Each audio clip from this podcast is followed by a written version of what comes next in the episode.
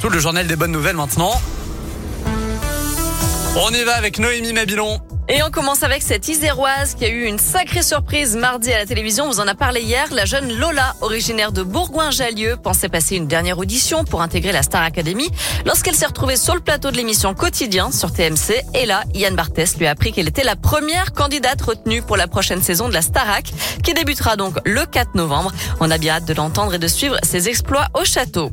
Un élan de générosité dans la région. Des collégiens de Bourgoin-Jallieu, là encore, ont organisé un cross solidaire l'an dernier pour récolter des fonds qui ont permis à un adolescent de 15 ans atteint de la maladie des de verre de réaliser l'un de ses rêves. Ce jeune Parisien s'est envolé pour la Nouvelle-Calédonie où il a passé plus d'un mois au sein d'une tribu, une sorte de rendez-vous en terrain connu, comme le raconte le Dauphiné libéré. L'occasion d'oublier un petit peu ses soucis en allant au contact de cette population locale et en découvrant leurs coutumes. Un voyage qu'il n'est pas prêt d'oublier.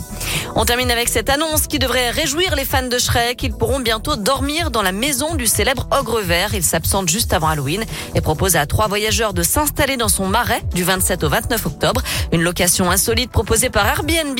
Une reproduction parfaite de la maison de Shrek dans un tronc d'arbre a été réalisée dans les Highlands en Écosse. Les voyageurs seront accueillis par l'âne de Shrek et pourront profiter de la lueur des bougies de cire d'abeille, se raconter des histoires au coin du feu et aller se soulager dans les fameuses toilettes extérieures de Shrek. à 8h20, j'étais pas prêt. Ah mais ouais. Les réservations Allons nous soulager. le 13 octobre à 19h précisément.